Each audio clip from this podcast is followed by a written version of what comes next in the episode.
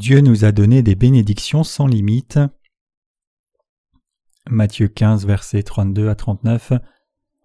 Jésus ayant appelé ses disciples dit Je suis ému de compassion pour cette foule, car voilà trois jours qu'ils sont près de moi et ils n'ont rien à manger. Je ne veux pas les renvoyer à jeun de peur que les forces ne leur manquent en chemin. Les disciples lui dirent Comment nous procurer dans ce lieu désert assez de pain pour rassasier une si grande foule? Jésus leur demanda Combien avez-vous de pain? Sept répondirent-ils et quelques petits poissons. Alors il fit asseoir la foule par terre, prit les sept pains et les poissons, et après avoir rendu grâce, il les rompit et les donna à ses disciples qui les distribuèrent à la foule. Tous mangèrent et furent rassasiés, et l'on emporta sept corbeilles pleines des morceaux qui restaient. Ceux qui avaient mangé étaient quatre mille hommes, sans les femmes et les enfants. Ensuite il renvoya la foule, monta dans la barque et se rendit dans la contrée de Magadane. Quand nous nous focalisons sur la dernière partie du passage des Écritures d'aujourd'hui, nous pouvons voir quelle grâce abondante Dieu a répandue sur l'humanité. La grande multitude qui suivait Jésus-Christ n'avait pas mangé depuis trois jours, et ils avaient donc faim. Il est écrit qu'en les voyant, Jésus avait tant compassion pour eux qu'il dit Je ne veux pas les renvoyer ayant faim pour qu'ils ne tombent pas en chemin. Il bénit alors sept pains et deux poissons et les donna à la multitude. Ils furent tous rassasiés et il resta sept paniers de reste. Plus de quatre mille hommes furent nourris sans compter les femmes et les enfants. Le fait qu'il y ait eu sept paniers de reste signifie que la grâce de Dieu est sans limite. Combien est-ce merveilleux qu'il y ait eu assez de nourriture restante pour remplir sept paniers, même après avoir nourri plus de quatre mille hommes sans compter les femmes et les enfants. Dieu a béni un repas qui se composait de sept pains et un peu de poisson, et l'a partagé avec la multitude. Mais sept paniers pleins de reste furent rassemblés après que quatre mille personnes furent rassasiées, sans compter les femmes et les enfants.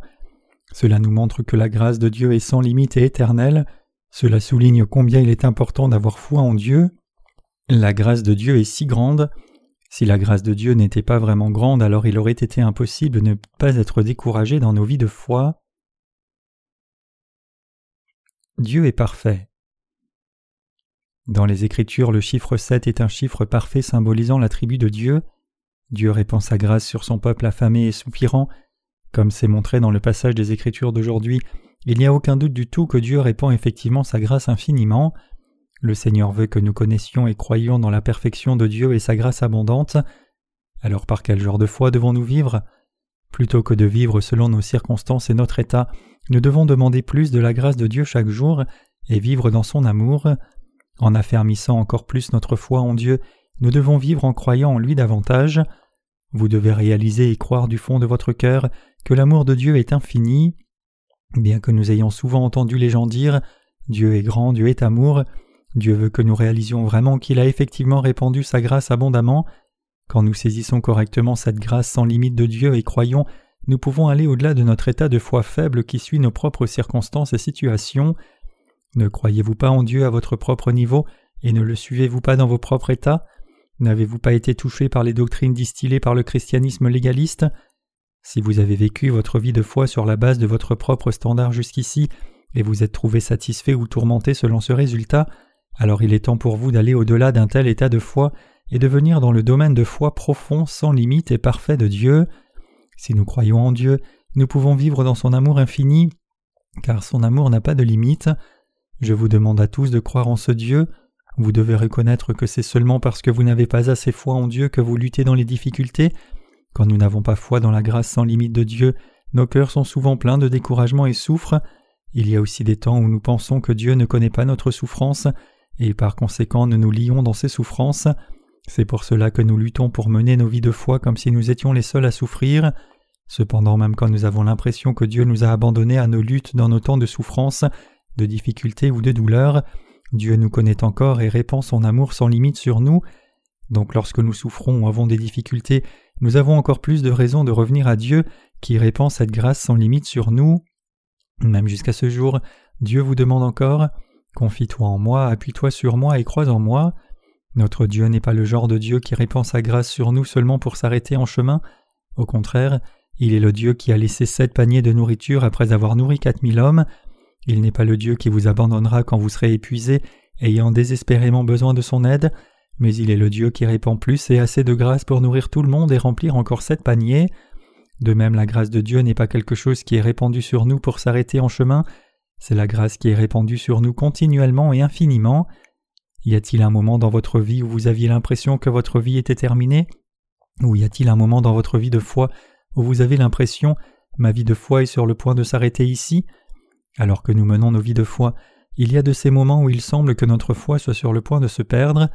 Dans des temps comme cela où vous avez l'impression que vous quittez la foi et pensez Ma vie de foi est terminée, rappelez-vous que l'amour et la grâce sans limite de Dieu n'a pas de fin même si votre propre justice, force et foi peut avoir atteint une certaine limite. C'est parce que notre propre foi est épuisée devant Dieu que nous avons l'impression que tout est fini, mais cela ne signifie pas que la grâce de Dieu pour nous soit épuisée d'aucune façon. Alors que nous menons nos vies, il y a beaucoup de temps où nos vies semblent finies, nous avons probablement eu des expériences proches de la mort. Malgré cela, nous avons réussi à survivre et sommes toujours en vie. Cela a été possible à cause de la grâce de Dieu qui a continué de nous soutenir fermement, même si notre force était épuisée et que nous sommes arrivés près de la mort. La force vient de Dieu. Dieu a répandu sa grâce sans limite sur nous. Il nous a conduits sur la voie de la justice par son amour et sa grâce sans limite. Il nous a enseignés et guidés et connaissant notre fin, il nous a remplis de la plénitude.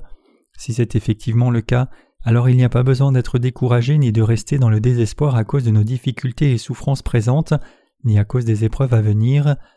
Lorsque notre foi semble être épuisée et dépassée par nos faiblesses, tout ce que nous devons faire, c'est nous rappeler l'amour sans limite du Seigneur, qui nous a apporté sa grâce selon son temps, et croire qu'il est le Dieu dont la grâce n'a pas de limite, car il prévoit de continuer à répandre sa grâce sur nous en abondance.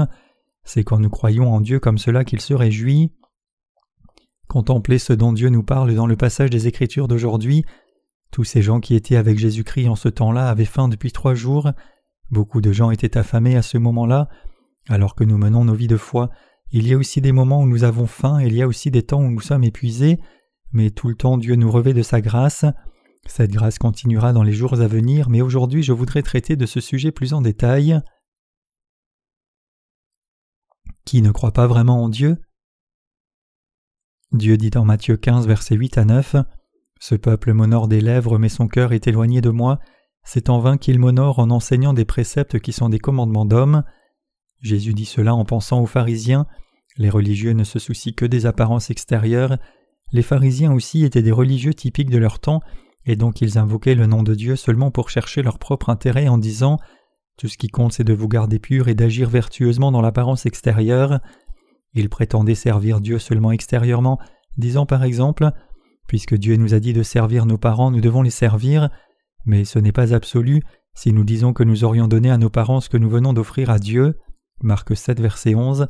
Ces pharisiens, c'est-à-dire religieux, insistaient tant sur la pureté superficielle, ils insistaient sur le fait que tout le monde devait laver ses mains lorsqu'il rentrait de l'extérieur, mais d'un autre côté, ils avaient toutes sortes d'excuses à leur propre comportement, tordant la parole de Dieu pour les arranger, disant C'est ce que la parole de Dieu nous commande, mais il y a toujours une exception. Le Seigneur nous dit Ce n'est pas ce qui entre dans la bouche d'un homme qui le souille, mais ce qui en sort le souille. Marc 7, verset 20. Nous devons être libérés de cette pureté superficielle.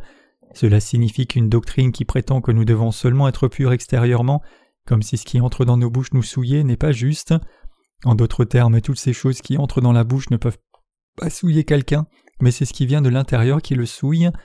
Beaucoup de gens religieux pensent pour eux-mêmes, c'est ce qui entre dans un homme par sa bouche qui le souille. Mes chers croyants, je vous demande à tous de saisir que ce qui entre dans la bouche ne peut pas souiller quelqu'un, indépendamment de la diligence et la vertu avec laquelle quelqu'un a vécu dans les apparences extérieures. Si son intérieur est marqué de péché, alors il n'est pas un homme pur. Notre Seigneur dit que ce qui entre par la bouche n'est pas le problème. Les gens pensent que s'ils lavent ce qui entre dans leur bouche avant de le manger, alors leur intérieur sera d'une certaine façon purifié. C'est ce que pensaient les pharisiens, et ce n'était pas seulement les pharisiens qui pensaient cela, mais beaucoup d'autres pensaient aussi comme cela. Ils pensaient que s'ils purifiaient ce qui entrait par leur bouche avant de le manger, ils seraient préservés dans la pureté, mais ce n'est pas le cas. Jésus dit C'est de l'abondance du cœur que la bouche parle, et c'est ce qui sort de la bouche de l'homme qui le souille. Pensons aux péchés qui sortent du cœur de l'humanité. Nous avons alors besoin de considérer les questions suivantes ici. Combien cette humanité est-elle souillée exactement et combien la pureté extérieure de l'humanité est inutile? Jésus dit que tout ce qui sort de la bouche de l'homme vient du cœur, et cela signifie que ce qui vient du cœur est la nature fondamentale de l'homme. Le Seigneur dit que tout ce qui vient de la bouche d'un homme n'est autre que lui-même et c'est ce qui souille les autres. Ce qui sort de la bouche et ce qui sort du cœur, il est impératif que nous sachions ce qui vient de la bouche, c'est-à-dire ce qui vient de nos cœurs. Regardons en Matthieu 15, verset 19 ici. Car c'est du cœur que viennent les mauvaises pensées, les meurtres, les adultères, les impudicités, les vols, les faux témoignages, les calomnies. Jésus dit ici que ce qui vient du cœur, ce sont les mauvaises pensées, les meurtres, les adultères, les fornications, les vols, les faux témoignages et les injures, et c'est ce qui souille l'humanité. Si nous regardons à nous-mêmes comme êtres humains, laissant le fait que le Seigneur a expié tous nos péchés, comment nous verrions-nous? Regardez bien à vous-même et regardez aussi les autres. Une fois que nous nous voyons dans le reflet de la parole de Dieu dans nos vies, et laissons Jésus-Christ de côté en regardant à nous-mêmes, alors nous réalisons combien nous sommes excessivement pécheurs, nous pratiquons constamment le mal seul, nous débordons de mauvaises pensées, de meurtres, d'adultères, de fornications, de vols, de faux témoignages et d'injures. Si nous écartons notre foi en Jésus-Christ, alors nous, en tant qu'êtres humains, ne sommes rien de plus que des tas de péchés. La nature de l'humanité, ce qui vient des êtres humains, et ce qui sort du cœur humain est mauvais. Ce n'est pas exagéré de dire que la nature fondamentale de l'humanité est marquée de telles iniquités que les mauvaises pensées, les meurtres, les adultères et les vols. C'est clair comme la lumière du jour que l'humanité n'est qu'une foule de pécheurs qui ne peuvent éviter de produire que la corruption et le mal.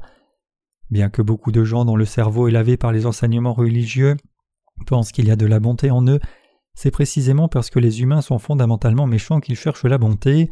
C'est pour cela que les gens cherchent à pratiquer la vertu dans leurs actes, essayant de cacher leur nature fondamentalement méchante avec leur mérite, et pensent que l'humanité est aussi capable d'atteindre une certaine vertu.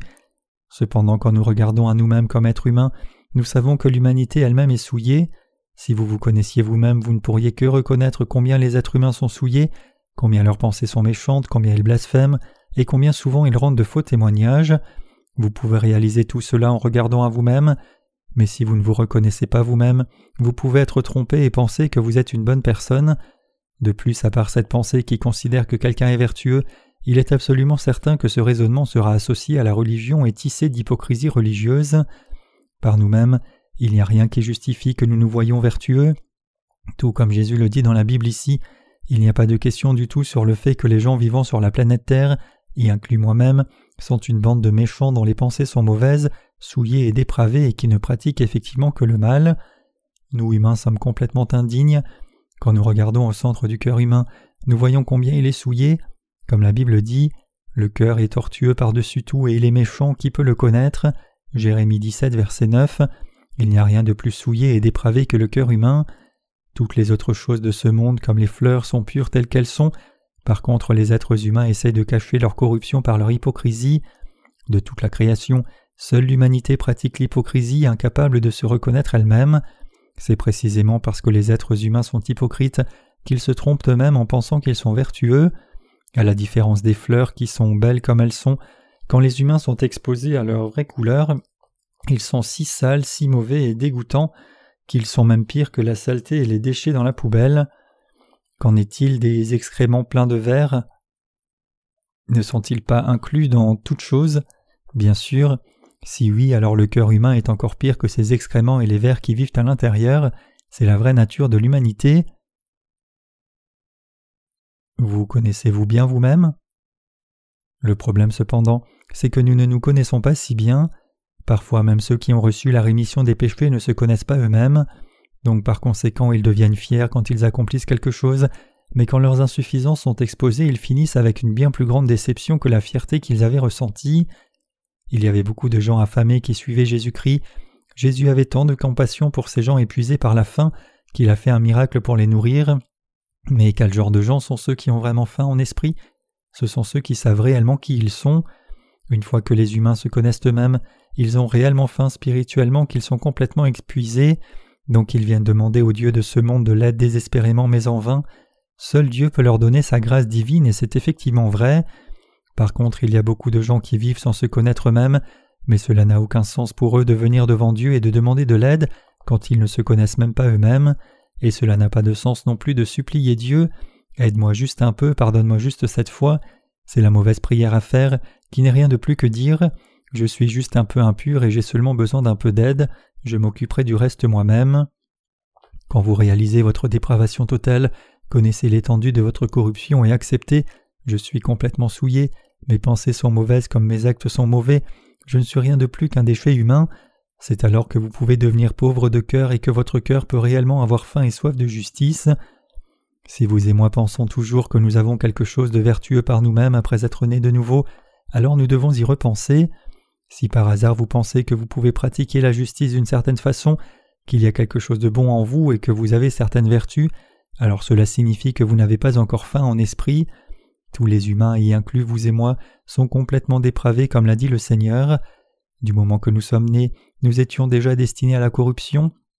Depuis la chute d'Adam et Ève, tous les humains sont nés comme un tas de corruption complète et de dépravation.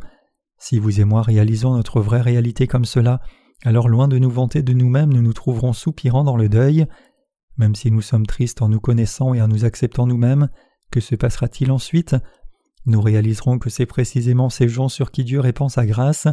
C'est alors que nous pourrons croire en Dieu en nous confiant et en acceptant cette grâce, et ceux qui croient en cela sont capables de trouver sa grâce par la foi. Par contre, ceux qui ne savent pas encore quel genre de personnes ils sont se considèrent capables de produire quelque chose de juste, s'occupent à servir Dieu par leur propre vertu. Ces gens vacillent servant Dieu et eux-mêmes moitié-moitié. Par contre, ceux qui savent qu'ils sont insuffisants reconnaissent qu'ils sont complètement dépravés et mettent toutes leurs attentes seulement et entièrement sur la grâce de Dieu, même s'ils peuvent aussi un peu vaciller. En d'autres termes, en s'appuyant sur Dieu et en se confiant dans sa grâce seule, ils ont foi dans sa parole et dans sa grâce. Dieu répand le même salut sur les gentils aussi. Un jour, alors que Jésus voyageait dans la région de Sidon, une femme cananéenne de cette région est venue vers lui et a crié Aie pitié de moi, Seigneur, fils de David, ma fille est sérieusement possédée par un démon. Que signifie le fait qu'une femme gentille vivant dans la région de Canaan cherche Jésus et lui dise Aie pitié de moi? Essentiellement, cela signifie que cette femme connaissait l'étendue de son être dépravé et corrompu mais elle voyait aussi que sa fille était possédée par un esprit méchant, et une fois qu'elle a vu ce mal, elle n'avait pas d'autre choix que de s'appuyer complètement sur Jésus et s'attacher à lui. C'est pour cela qu'elle est allée vers Jésus en criant Aie pitié de moi, fils de David. Cette femme, qui se connaissait bien, a demandé à Jésus d'aider sa fille en disant Ma fille souffre terriblement de la possession démoniaque, aie pitié de moi. En dépit de cela, Jésus ne s'est même pas retourné et a dit Il n'est pas bien de prendre le pain des enfants et de le jeter aux petits chiens. Jésus traitait cette femme comme un chien, il lui disait face à face Tu ne vaux pas mieux qu'un chien.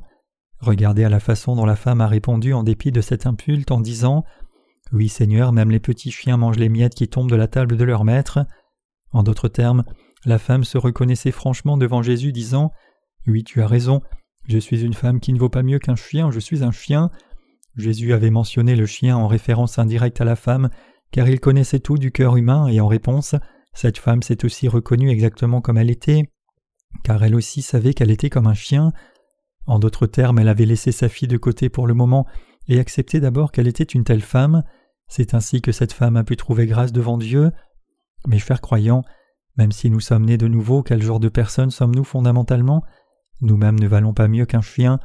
Jésus dit que ce qui vient du cœur de l'homme sous l'humanité, ce qui vient du cœur de l'homme, ce sont toutes sortes de péchés, de mauvaises pensées au meurtre, adultère, vol, envie, conflit, fierté, et ainsi de suite. En d'autres termes, Jésus nous dit que nous ne sommes autres que ceux qui sont nés avec ces choses comme un chien. Un chien revient à ce qu'il a vomi. Proverbe 26, verset 11.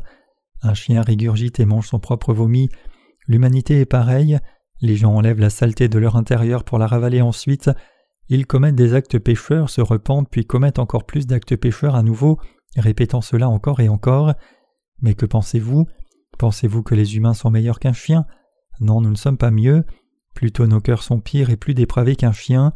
Quand vous vous regardez vraiment de tout près, vous réaliserez combien vous êtes faible et corrompu et n'aurez pas d'autre choix que d'être déçu de vous-même. Que se passerait-il si les gens voyaient correctement qui ils sont vraiment? Ils seraient déçus de leur image corrompue et dépravée.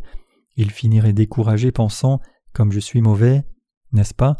Quand vous regardez à vous-même, n'êtes-vous pas déçu tous ceux qui regardent à eux-mêmes de près sont forcément déçus.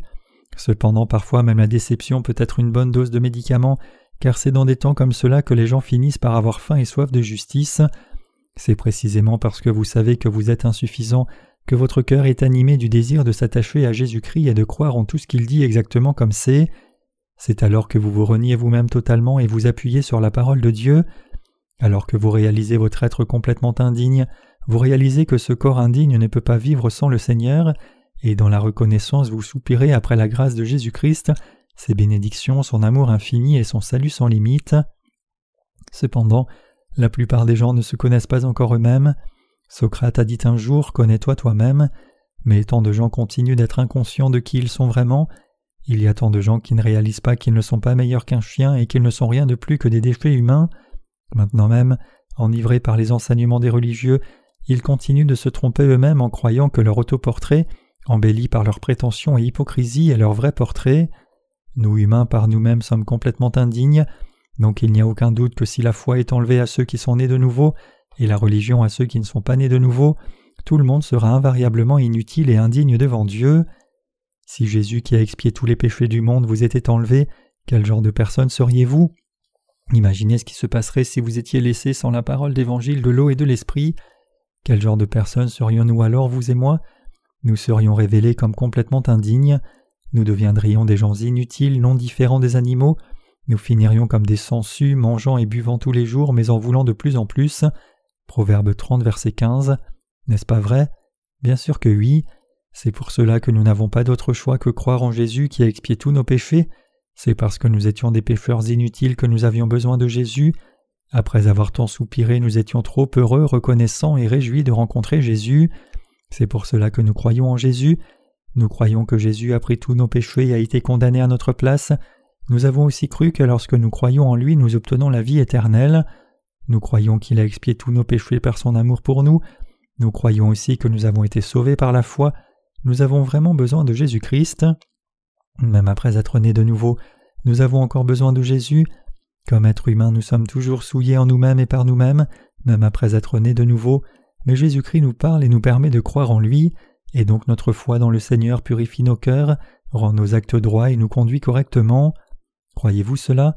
Par nous-mêmes nous sommes incapables de pratiquer la justice, c'est à cause du Seigneur que nous pratiquons la justice, c'est à cause du Seigneur que nous pratiquons la vertu, c'est à cause du Seigneur que nous connaissons l'amour de Dieu, et c'est à cause de lui que nous aimons les autres, et c'est à cause du Seigneur que nous marchons maintenant sur le droit chemin, car il est clair que nous-mêmes comme humains sommes incapables de le faire. Si une personne est de nouveau à pratiquer le bien, prêcher l'Évangile et servir le Seigneur de différentes façons, alors c'est parce que Dieu lui a donné un bon cœur, la foi et la capacité, la force et les circonstances pour pratiquer la justice. Nous devons saisir ici que c'est seulement parce que le Seigneur nous a conduits que nous sommes maintenant capables de l'aimer, le servir et prêcher l'Évangile aux gens. Si nous devions aimer le Seigneur par nous-mêmes, nous ne serions jamais capables d'aimer les gens ni de servir le Seigneur. Parfois nous menons nos vies de foi dans l'illusion. Alors que nous qui sommes nés de nouveau menons nos vies de foi, il est possible que nous tombions parfois dans l'illusion. Seigneur, je t'ai servi tout ce temps, mais qu'as-tu fait pour moi? As-tu fait quelque chose pour moi? Tout ce que tu as fait, c'est me donner des difficultés. Qu'as-tu fait pour moi? Je ne veux plus te servir. Je ferais mieux d'abandonner ma vie de foi maintenant. Certains d'entre nous ont ces pensées erronées, mais ce n'est pas juste. Si vous avez effectivement servi le Seigneur de tout votre cœur, alors vous devez lui être reconnaissant de vous avoir donné un cœur de justice, permettant à sa parole de venir en vous et vous rendant capable de le servir, et vous devez le remercier de vous avoir utilisé comme son instrument juste. Ce n'est pas nous qui avons servi le Seigneur, mais c'est le Seigneur qui nous a servi de sorte que nous soyons capables de le servir. Nous devons réaliser que ce n'est pas nous qui avons pratiqué la justice de nous-mêmes, mais c'est le Seigneur qui nous a donné la force de pratiquer la justice. Même parmi nos saints nés de nouveau, certaines personnes sont déçues dans leur cœur se demandant j'ai suivi le Seigneur, mais qu'ai-je reçu de lui? C'est parce qu'ils ne réalisent pas encore combien ils sont réellement souillés et dépravés, combien leur existence est comme celle d'un chien. Puisqu'ils ne savent pas vraiment combien ils sont dépravés et indignes, ils montrent leur propre justice et ont le cou devant le Seigneur, pensant qu'ils sont encore dignes d'estime. Vous cependant devez réaliser que vous n'êtes rien en tant qu'humain. Effectivement, nous ne sommes rien si le Seigneur nous laisse. Sans le Seigneur, nous sommes incapables de pratiquer la justice, nous commettons seulement le péché, nous ne pourrons pas non plus aimer, mais loin de là nous maudirons nos vies. Est-ce ainsi que vous voulez vivre le reste de votre vie, débordant de souillure comme un égout et répandant une odeur fétide? Il est trop évident que si le Seigneur nous était enlevé, nous irions sombrer dans de l'eau souillée, demeurant dans des choses souillées, puantes et nauséabondes, pour tomber plus profondément dans le péché et être détruits pour toujours. Mais même si nous ne pouvons pas éviter de vivre comme cela, Dieu nous a quand même sauvés et à cette lumière je vous exhorte à vraiment saisir que vous pouvez seulement remercier Dieu. Puisque Dieu a eu compassion de nous, même si nous étions souillés, dépravés et sales, il est venu à nous, à expier nos péchés, nous a conduits et nous a permis de pratiquer la justice. Il nous a enseigné ce qui est juste et ce qui est vrai. Il nous a fait l'aimer, il nous a permis de mener une vie juste. Ce n'est autre que ce que Dieu a fait pour nous. C'est la raison pour laquelle nous devons tous donner gloire à Dieu. Ce n'est pas nous qui avons aimé Dieu, ni nous qui l'avons servi, c'est le Seigneur qui nous a aimés et c'est lui qui nous a permis de ne pas gaspiller nos vies, et c'est Dieu lui-même qui nous conduit sur le bon chemin pour que nous soyons récompensés par lui. Mes chers croyants, qui est le maître de nos vies, votre vie est-elle vraiment à vous? Non, ce n'est pas le cas.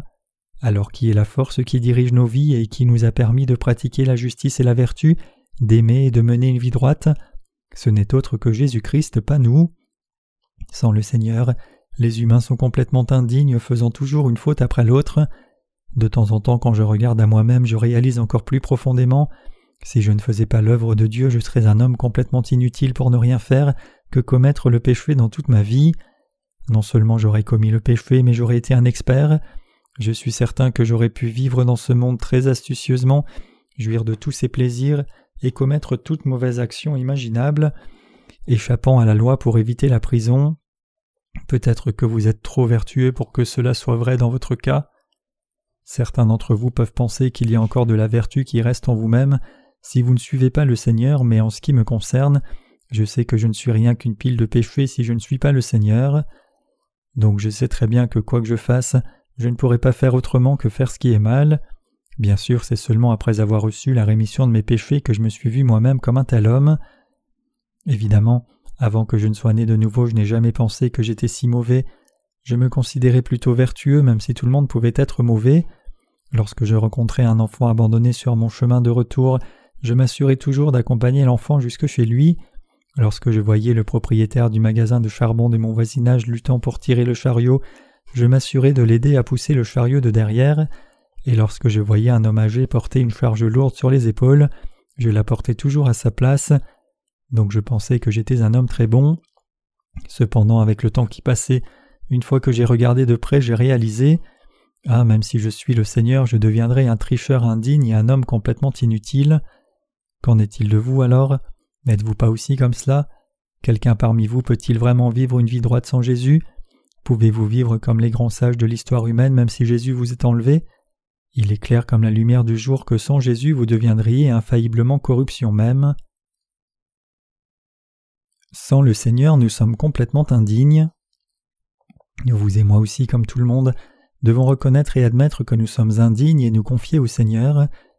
Sans Jésus-Christ et sans la parole de Dieu, nous sommes complètement inutiles pour l'humanité et ce monde. Sans le Seigneur, nos vies sont absolument indignes. Il y a un hymne intitulé Je ne peux pas vivre sans mon Seigneur, et il n'y a effectivement rien qui reste en nous si nous sommes sans Jésus. Si Jésus-Christ et la parole de vérité nous sont enlevés, nous serons incapables de dire la vérité. Sans le Seigneur, nous serions comme un bateau sans voile flottant sur la mer. Notre direction dans la vie prendrait alors une mauvaise tournure et donc il nous serait impossible de mener une vie droite. Une vie sans le Seigneur est gaspillée, quelle que soit sa voie, tout comme un bateau sans voile vogue avec le courant de la vaste mer. Sans la parole du Seigneur, nous ne pouvons même pas fixer la bonne direction dans notre vie, et sans le Seigneur demeurant en nous, nous ne pouvons que continuer de commettre le péché, c'est ce que nous sommes. Ouvrez vos oreilles à ce que cette femme de Canaan a dit, même si Jésus-Christ lui a dit Il n'est pas bon de prendre le pain des enfants et de le jeter aux petits chiens, cette femme a répondu en disant Oui, Seigneur, mais même les petits chiens mangent les miettes qui tombent de la table de leur maître. En d'autres termes, la femme lui a dit Même si je suis comme un chien, je veux toujours obtenir et me nourrir même du peu de ta grâce dans ma vie. Seigneur, veuille répandre ta grâce sur moi même si je suis un chien. Entendant les paroles de cette femme, le Seigneur dit Ô femme, ta foi est grande. Qui sont ceux dont la foi est grande? Ce sont ceux qui savent qu'ils sont eux-mêmes comme un chien et reconnaissent qu'ils sont un déchet indigne ce sont les gens qui reconnaissent que sans Jésus, ils sont complètement incapables d'éviter l'enfer parce qu'il n'y a pas de vertu qui se trouve en eux. Ils sont incapables de pratiquer autre chose que le mal.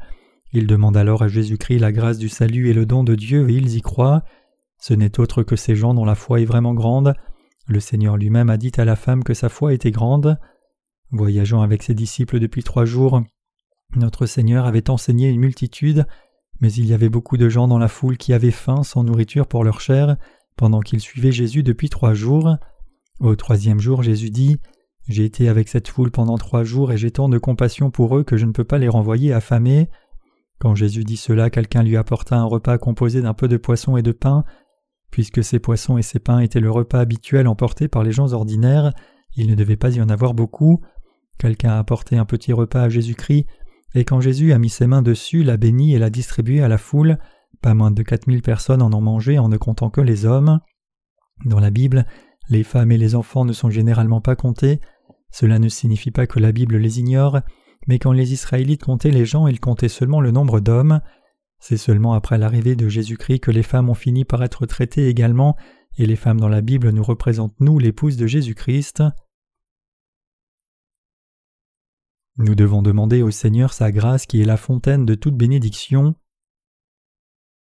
Il est écrit dans le passage des Écritures d'aujourd'hui Jésus ayant appelé ses disciples dit Je suis ému de compassion pour cette foule, car voilà trois jours qu'ils sont près de moi et ils n'ont rien à manger.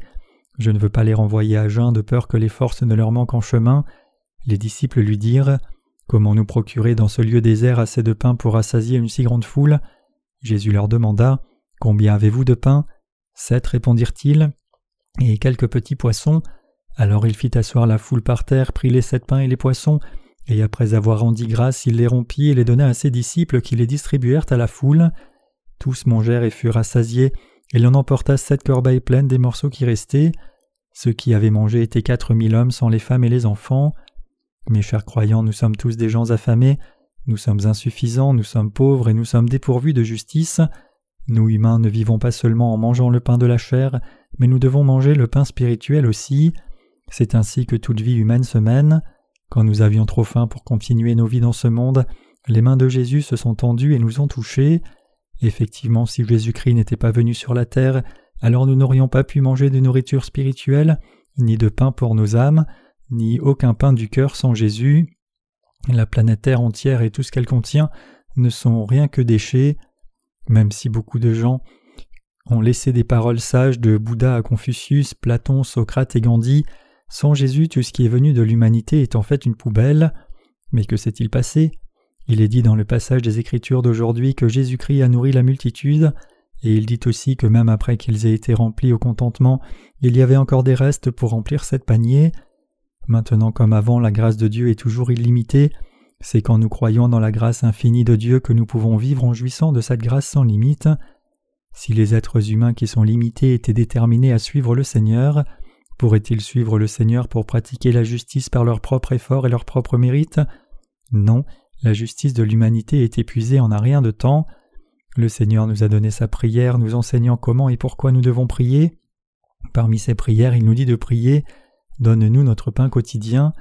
Puisque le Seigneur lui-même nous a dit de demander à Dieu notre pain quotidien, Dieu ne s'occuperait-il pas de nos besoins de pain? La grâce de Dieu est éternelle et sans limite. Le pain de Dieu qui est sa grâce infinie est notre pain quotidien d'amour, de vérité et de grâce. Notre Dieu a répandu sur nous ce pain pour l'éternité, et chaque jour nous mangeons ce pain quotidien par la foi. La grâce abondante que Dieu a répandue sur nous n'est pas quelque chose qui a été donné seulement dans le passé, mais c'est quelque chose qui dure pour toujours dans le futur. Alors que nous menons nos vies de foi, nous sommes découragés de temps en temps. Cependant, une fois que nous renouvelons notre foi dans la grâce de Dieu qui est sans limite, notre découragement devient vide de l'espoir. Je vous exhorte tous à croire dans ce fait, que cette grâce de Dieu est sans limite, et que Dieu a encore assez de grâce pour remplir sept paniers. Si vous croyez cela, alors la grâce de Dieu continuera d'être répandue sur vous maintenant et pour toujours. Si nous croyons que la grâce de Dieu est encore répandue sur nous, nous pouvons être libérés non seulement de notre propre pauvreté, mais aussi de nos circonstances difficiles. Par contre, si nous croyons en nous-mêmes et nous confions en nos propres forces au lieu de croire dans la grâce sans limite de Dieu, il nous sera inévitable d'avoir à nouveau faim, d'être lourd et de dévier dans le désert. Vous et moi sommes des êtres si fragiles. Qu'en est-il de vous? Même si vous courez vers le Seigneur de toute votre force, n'avez-vous pas parfois encore faim? N'êtes-vous pas nu ou ne tombez-vous pas dans la faiblesse? C'est dans des temps comme cela que vous avez besoin de la grâce sans limite de notre Dieu. C'est quand nous croyons dans cette grâce de Dieu sans fin qui est répandue sur nous chaque jour, quand nous demandons à Dieu cette grâce et quand nous nous confions dans ce Dieu, que nous sommes remplis jour après jour. De cette façon, vous et moi sommes capables de vivre devant le Seigneur au milieu des bénédictions de Dieu. Pourquoi êtes-vous toujours découragés alors que le Seigneur est avec nous et qu'il répand sur nous sa grâce débordante?